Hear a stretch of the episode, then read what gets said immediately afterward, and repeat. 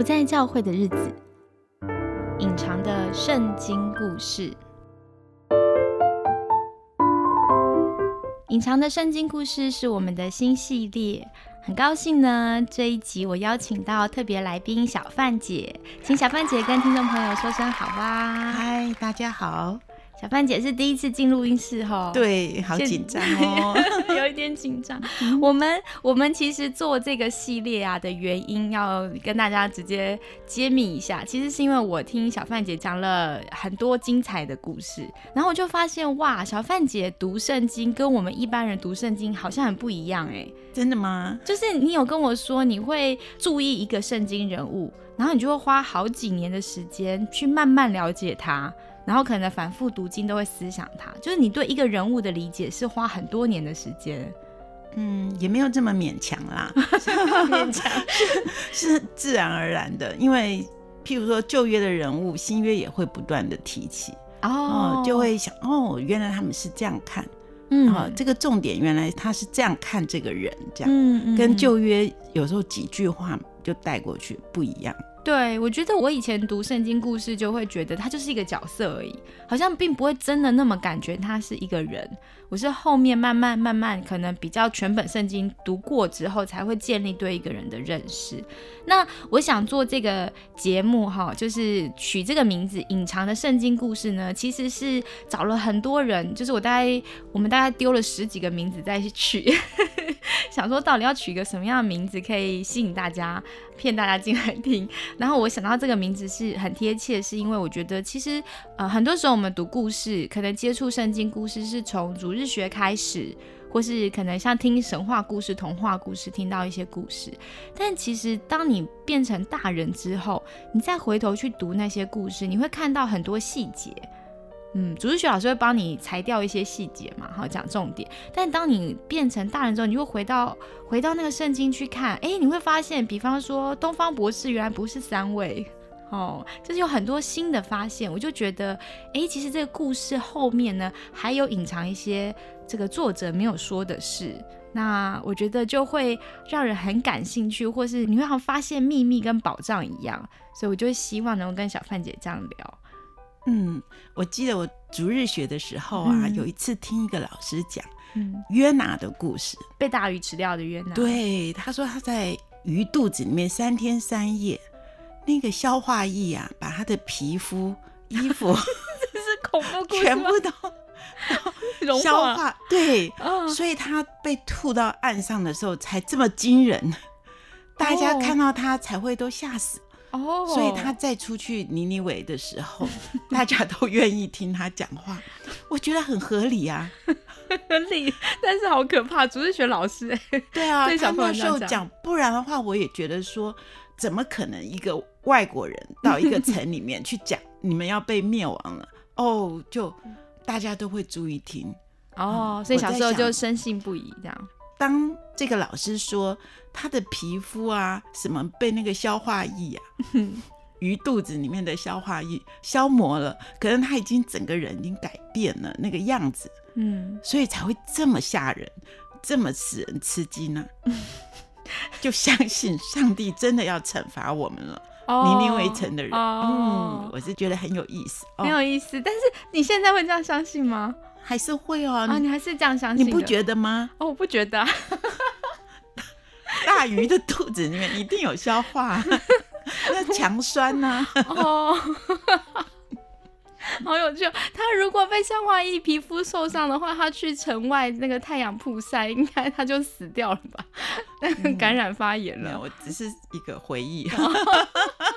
没有深究，但但是好好玩的就是这样，就是你读故事，但是如果你打开你的想象力，其实还蛮有意思的吼。对，所以我们就一起来，就是大家打开脑洞，脑洞大开，我们来读一读可能我们很熟悉的圣经人物，然后看看会有什么新发现。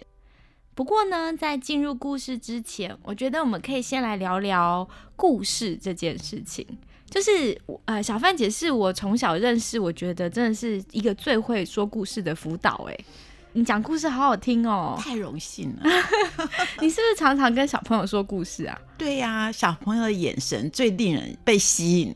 你是说你说故事给他们听的时候？对呀、他们眼睛都会发亮啊，都会围在你旁边。哦，嗯对，小朋友好像听到故事就会很很好奇，就会进来吼。对呀、嗯，嗯，而且小朋友很有想象力，所以他们听故事的时候，可能正在想，他眼珠就会左右转动啊，这样子，就很多那个表情很可爱。对呀、我从前有一个绰号，嗯就叫做女王，嗯，是什么呢？就是说故事的女王。哦，大家喜欢听你说故事。对呀、尤其是我们那个团体啊，我们常常会办一些夏令营啊什么的。嗯，那小孩子我就负责来带，哦，我就讲故事给他们听，带他们在树下面探险啊、嗯幻想啊、草原啊、哦、嗯神秘的楼阁啊，什么什么的，大家跟着我走。嗯好，我们就在原地打圈啊，转三圈，阳光照下来，我们就到了另外一个世界。哇，好好玩！你这是身临其境的讲故事法，就是会带他们有一点点小动作对对对，因为我们都在一个营地嘛，嗯所以都很宽阔。嗯嗯这样好好玩，这样我也觉得很有趣。就是如果讲讲故事，你就带我走到一个小山坡，然后带我、带我走到一个新地方，嗯，就很有情境感。可是也可以认出来说，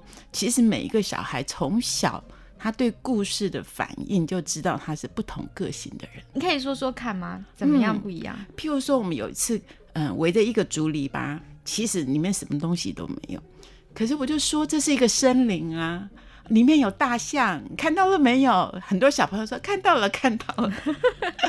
有人就补充有兔子、有河马、有什么。嗯可是有一个小孩，小男孩，他很理性，嗯，他就说没有啊，他说是对的，什么都没有啊。他一定很好奇大家怎么了。对，因为我们有十几个小孩，嗯嗯，大家都说有。嗯然后呢，结束的时候，这个小男孩就说失火了，全部烧光了，他终于发挥想象力了，而且要证明都没有。真的太有趣了。哦，所以其实说故事真的很好玩哈，大人小孩都很喜欢。对，而且可以看出每一个人的那个反应。嗯，嗯所以这是你喜欢说故事的原因。那到底你自己为什么这么喜欢听故事呢，或者是读故事呢？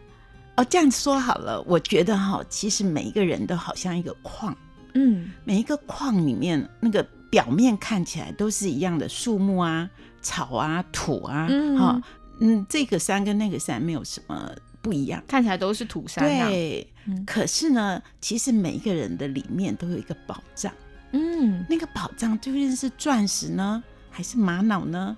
啊，还是就是煤炭哈？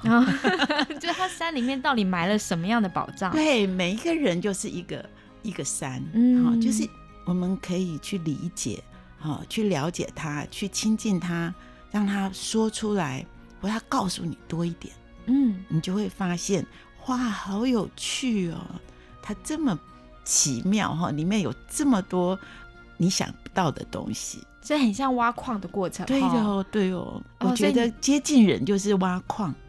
哦，所以你在说的是，不只是书上的故事有趣，对你来说，其实真人的故事也非常有趣哈，对呀、真人更有趣啊。更有趣。嗯 嗯，可是呢，真人呢，只是这个片段，嗯譬如说才十八岁，嗯。啊哦，我们跟他相遇的时候只是一个片段。，对，不知道后来他三十八岁的时候会怎么样。嗯，所以我就觉得我更喜欢看圣经的故事，哦，为什么呢？因为都写完啦，然后从他的出生到他的死亡，嗯，而且已经盖棺定论了嘛，嗯嗯而且也可以知道说，当初他做那样的决定，后来有什么影响。嗯，那我们现在真实的人，当然更有趣，就是说还会有改变，对不对？对还有不一样的可能性。，对，还有柳暗花明啊，哈、嗯还有其他的可能。可是呢，我们从圣经里面已经盖棺定论的人物嗯来发掘后面的他的可能的想法啊，嗯可能的遭遇，可能的处境，嗯也可以对应帮助现在的我们。嗯。那除了圣经之外，你有没有其他喜欢的作家啊，也是很会讲故事的？哦，我小时候很喜欢一本书啊，嗯，是那个小妇人小妇人、的作者写的嗯《小男儿》小男儿，嗯他写另外一本书叫《小男儿》。对他总共写了好像三本书。哦，我最喜欢的是他的小男儿，是就是写一个孤儿院里面，其实那个夫妇是等于是院长，他们大概只呃收养了十几个小男儿。那个院长啊是爸爸嘛，嗯每个礼拜都跟他们每一个人有聊天，嗯然后有记录，嗯啊、就是做他们的好朋友。嗯每一个人的个性都不一样，哦，对，那对夫妇就是很开心的，怎么带这十二个小男孩，嗯好、慢慢长大。嗯我觉得好有意思哦。嗯，我就觉得对啊，每一个城镇里面都需要有杂货铺，嗯。哈、就会也有公车，嗯。哈、每一个人都可以做他喜欢做的事，不一定都要考大学啊，哦，不一定都要读博士啊。哎，那这本小男儿的这本书应该蛮影响你怎么看人，对不对？对对对对对，这是你几岁的时候读到的书啊？小学吧，哇，所以其实从小的时候，它就影响你看人的一个眼光吼。嗯，每个人可以不一样。对，嗯所以我小时候就坐公共汽车啊，嗯都还有那个公车小姐、嗯，车长小姐。车长小姐，嗯 我好喜欢她那个背包哦，嗯，因为她那个背包里面有分嗯十块钱的。呃，五块钱钱的的各种格子、嗯各种票，然后那个还有夹子，啊它都好有秩序哦。它哔一声，司机就开车了，哦 哔，哔，好，司机就停车了。啊我就好喜欢这些次序，嗯，看到每一个人都在自己的岗位上做得很好的时候，嗯我就觉得好棒哦。嗯，这样真的很好，就是人有很多种可能性，我们不用受限，每个人都长得像罐头一样。对呀、对就不了解为什么每个人都要考大学。小时候，嗯尤其是看哥哥姐姐啊，他们都哦，人生就是这样子，嗯哦，毕业就高中，然后就大学，嗯就怎样怎样，结婚生子。嗯，哦，难道人生就是这样吗？人生真的可以很不一样哎，圣经里面每个人物都活出不一样的人生。那我们就要准备进入故事喽。在进入故事之前，想问问小范姐，今天想跟我们从谁开始谈起呢？哦，我想跟大家分享两个故事，就是有关于说心里面有一些想法的人会做出跟别人不同的行为，哈、嗯好像他听到另外一种鼓声，在他的心里面，那个节奏跟别人不一样，别人听不到，只有他听得到。嗯他听到了，他就会顺着那个鼓声往前走、往后走、慢走、快走，以至于四周围的人觉得他神经病啊。哦，因为他只有他听得到那个鼓声，对只有他就他听到那个鼓声。嗯，嗯我就特别从创世纪找了两个这样的人，非常嗯明显。哦，跟别人都不一样的人。对呀、那第一位是谁呢？啊，大家都很熟啊。我想到那个挪亚，挪亚。嗯嗯那个挪亚，他哦，我应该讲一下他的背景，对不对？然后从前从前，上帝刚刚创造这个世界的时候，人就是亚当夏娃嘛，嗯就住在那个伊甸园里面，非常非常快乐。那一直到那个蛇啊，来引诱夏娃吃那个善恶果，嗯那夏娃又很快的就给他先生吃，以至于他们一起都违反了上帝的规定。嗯上帝就审判他们啦。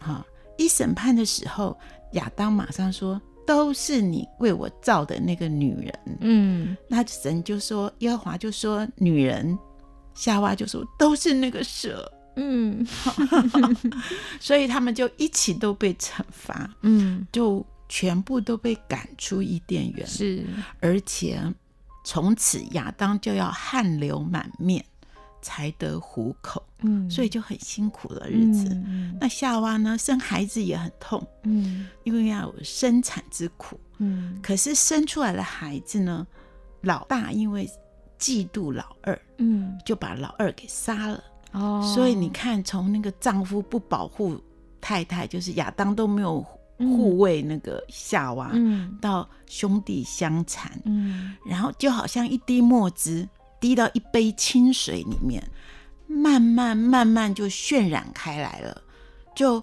整杯水都脏了。嗯，这就是挪亚他那时候生活的背景。嗯圣经上说，那时候人心所思想的尽都是恶。我还有一句很印象深刻的经嗯文，他说地上满是强暴。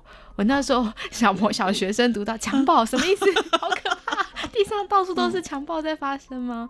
对，我想这边指的不只是男女之间的这些强暴行为，包含很多暴力啊，就是嗯有力量的压迫那些软弱的、比较没有力量的，很可怕的世界。嗯这就是挪亚的背景世界。对，所以那个时候上帝就后悔造这个世界，嗯，因为人怎么这么坏，嗯所以他就决定用水来把这个世界洗一洗，嗯哦，重新再开始。嗯在这个时候呢，上帝就看到挪亚，只有挪亚是个好人。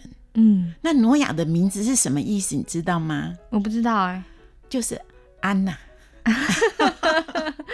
就是安慰的意思。安慰的意思哦。嗯哦，他成为他父母的安慰，嗯，他也就是他很努力的工作，嗯他也孝顺父母，嗯他也生养孩子，他生了三个儿子。嗯那上帝就觉得挪亚不错，就选挪亚做 partner，嗯，就像挪亚启示啊，我要毁灭这个世界了。嗯那你要不要？不是你要不要？你要 造一艘船，嗯就是方舟。嗯好，这个方舟啊，怎样怎样怎样，那就 挪亚就觉得可能吗？嗯，挪亚可能没有看过船呢、对，可能根本因为他没有不一定住海边啊。嗯，为什么呢？因为上帝跟挪亚就讲他的计划，嗯要用一种戈斐木很硬的、长得很慢的一种木头，嗯就比较不会被水弄坏掉嘛。哦来造这个船。嗯那这种戈斐木呢，还要用松香，就是那个松树的籽油来、嗯来漆过。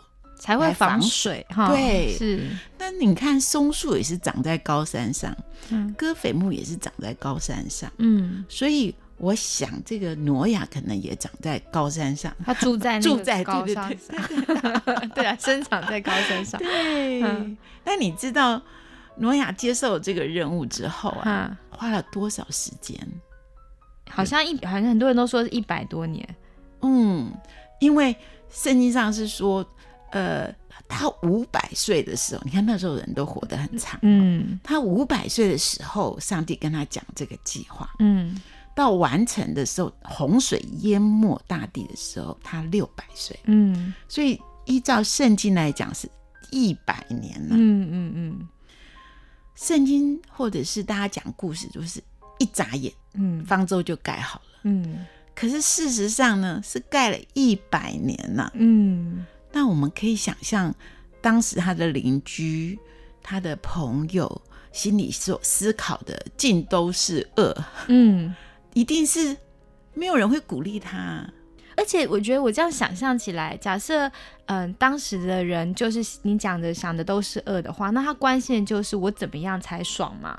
我哪里可以抢到更好吃的东西？我怎么样可以更轻松的存活下来？所以我想，怎么都是我自己，我不会为一个目标去活着的。可是挪亚因为造方舟那一百年，他就是为了一个任务、一个目的，然后每天殷勤工作。我想应该要殷勤工作才盖得完。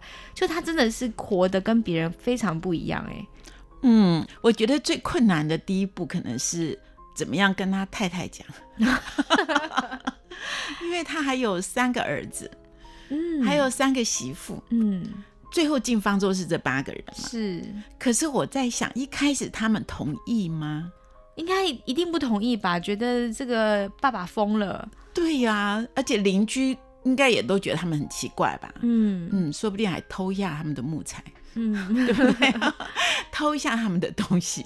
至少不会，应该不会很善意，因为他们做的事太奇怪。人类社会是不喜欢有人跟我们很不一样的。真的吗？嗯哦，所以他们呃过的日子，我是在想，一定是很孤单呐、嗯因为跟四周围的人都不一样，嗯，可是又很坚持。嗯我就在想，在这过程里面，上帝一定要帮助他。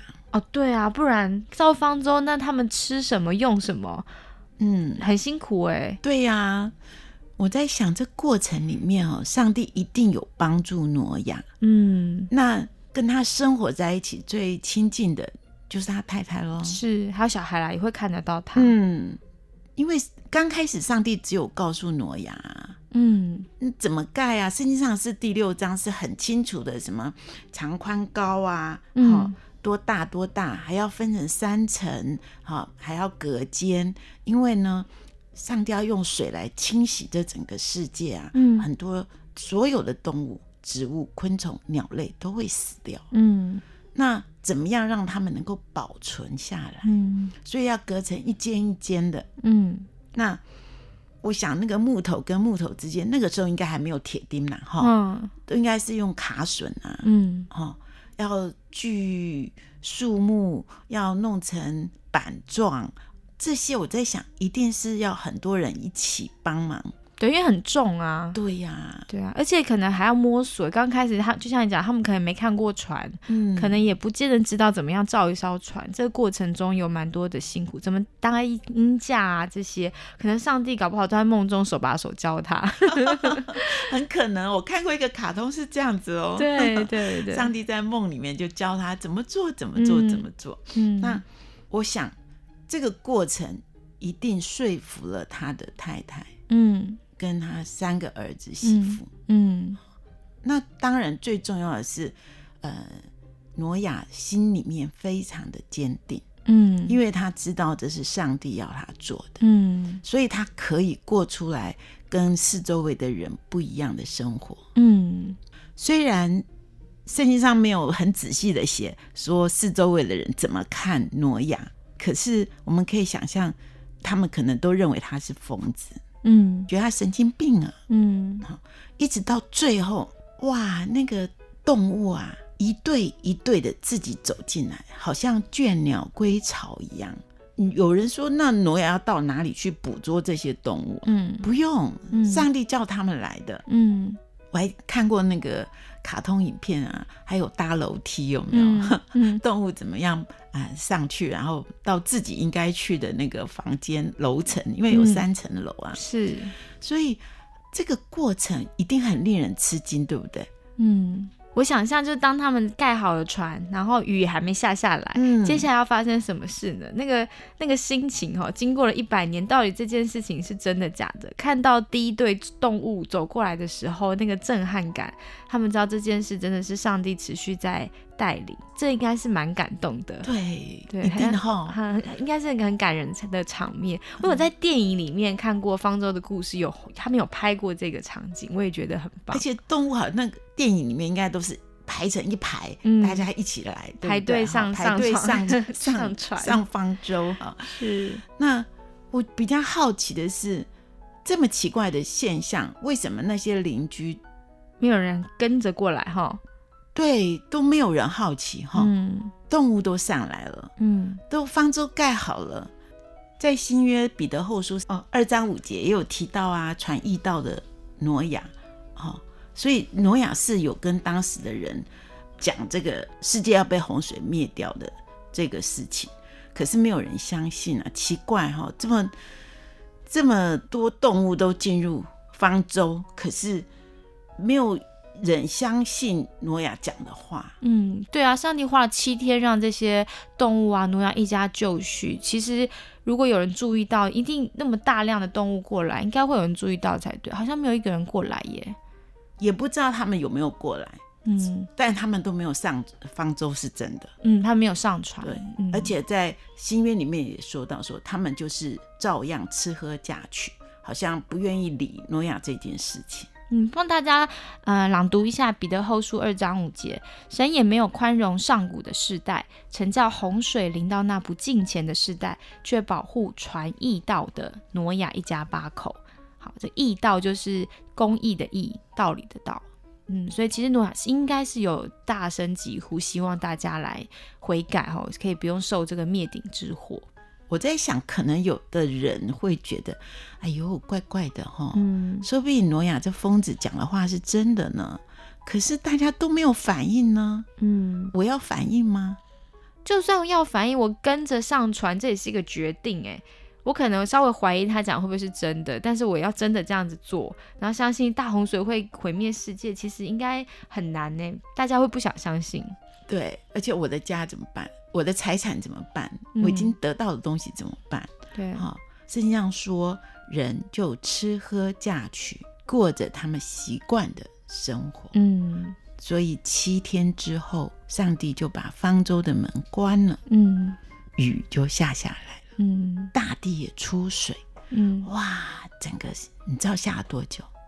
好像一百多天对吗？一百五十多天，嗯然后又等那个水慢慢慢慢消退，嗯，又等了一百五十多天，就是快一年的时间。总共就是差不多一年的时间。嗯挪亚他们把嗯乌鸦放出来，把鸽子放出来，测试地干了没有。哎，不知道他们一百年在船上要吃什么耶？哦对啊、那个时候上帝也有跟挪亚说，你要准备一年的食物。哎，嗯也有一个人说，可能哦，譬如说你说大象那么大，对不对？对嗯啊，它要吃多少？可能上去的是小象。那时候的动物上去的，可能都是比较小。哎，对我没有想到，不只是挪亚需要食物，他们的所有这些动物也需要食物。哎，对对对，哇，哇，这真的是非常难以想象。哦，所以我觉得哈、挪亚是倾家荡产啊，他 所有的都投资在这里。嗯，不过，如果他相信，也是值得的，嗯，因为地上都不会存在啊，都会被水毁掉啊，留着也没有用啊。我希望上帝是施行奇迹，让这些动物不会饿，他们就不会这么麻烦。不然有肉食性的，这要怎么准备？也不能保存啊。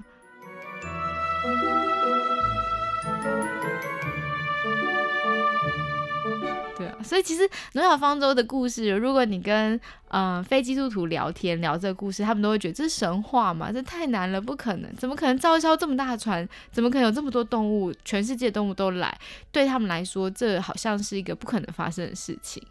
对呀、可是我今天特别讲这个故事，就是说挪亚听见上帝的声音，叫他造这个船，他顺服了，而且坚持嗯做了一百年，嗯完成这个任务，嗯，他就成为啊、呃一个始祖，对不对？嗯他的顺服成为一切的开始，重新再开始，对不对？嗯哈、所以每一个民族几乎都有这种大水的故事，嗯都有这种远古的传说。嗯所以我觉得我们现在这个世界啊，可能也会到了这个地步。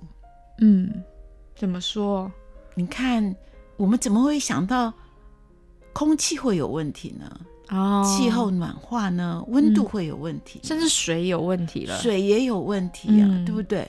这个都是很切身的耶。嗯，你看你我们这样吸一口气，喝一口水，嗯或者是没有冷气就不能活，在很 热的天，嗯哦，还有很冷的时候啊，嗯干旱啊，你看上帝会不会透过这个世界这些切身的变化，也在警告我们？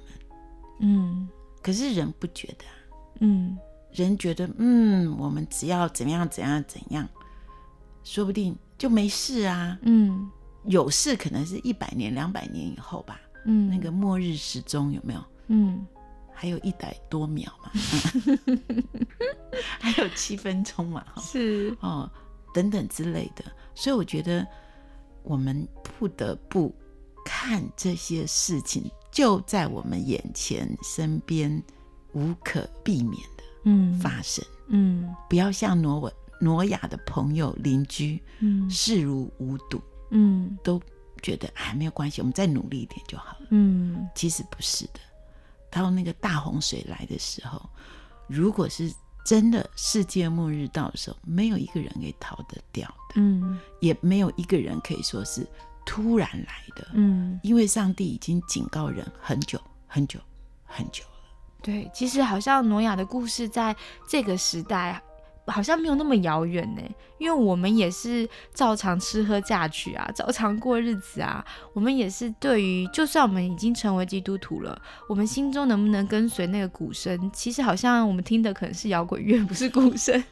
我们在听这个世界流行什么，我们好奇就是大家最感兴趣的是什么，我们想要跟大家一样，或想要跟大家比大家更好。所以在这个时代，你要做跟别人不一样的人，其实是不容易的，因为我们整个生活方式都已经好像必须要跟大家一样，所以就更难了。那今天小范姐的故事跟我们分享了，挪亚是一个有不同眼光的人，所以那一百年，我以前没有这样想过，诶，这样听完才会思考说，真的耶，那一百年应该是挪亚和上帝建立关系的可能一百年，因为圣经也说嘛，呃，挪亚与神同行，他可能跟嗯当时的人对比起来，他就是一个这么不一样的人，所以一个与神同行的人。应该周遭的人会很明显看出他不一样，但这不代表我们会被人喜欢，对不对？我们可能像挪亚一样，觉得就是大家会觉得我们是疯子，对对。但重点就是我们心中有没有听见那个鼓声？好的，今天谢谢小范姐的分享喽，那跟听众朋友说拜拜吧，拜拜拜拜，希望你们喜欢今天的小故事。节目的最后呢，我想跟大家分享。Wharton 他们夫妇呢有一起写了一本书，叫做《新旧约圣经故事导览》。其实呢，在挪亚这个故事，很多时候是跟小朋友说的，但其实洪水的故事，呃，你认真去思索，它是一个蛮难说的故事，因为这里面讨论到，好像旧约的这位上帝是非常残忍的，他杀死了很多的生命。但其实这个故事必须要拉开来到整个创世纪，作者在描写创世纪的时候，到底想跟我们说一个什么样的大叙事？不能单独的切一个故事来看。那瓦尔登夫妇呢特别提醒我们，所以其实这个故事可能不是那么适合跟小小孩讲。这个故事既有审判又有恩典，教导时两者都必须要兼顾，才算是忠于故事。另外呢，在讲述洪水的故事的时候，很多时候我们会常常听到一些可能是因为传统加进来的添加，但这些添加并不是完全的呃符合圣经的记载哦。比方说，当时的人们呢会嘲弄挪亚建造方舟，还有挪亚呢会周游各处寻找各样的动物，到处传讲洪水将要到的信息。啊，这些都可能是后面的诠释加进去的，但是也许传统是可以参考的，但我们还是不要忘记经文的主体是什么。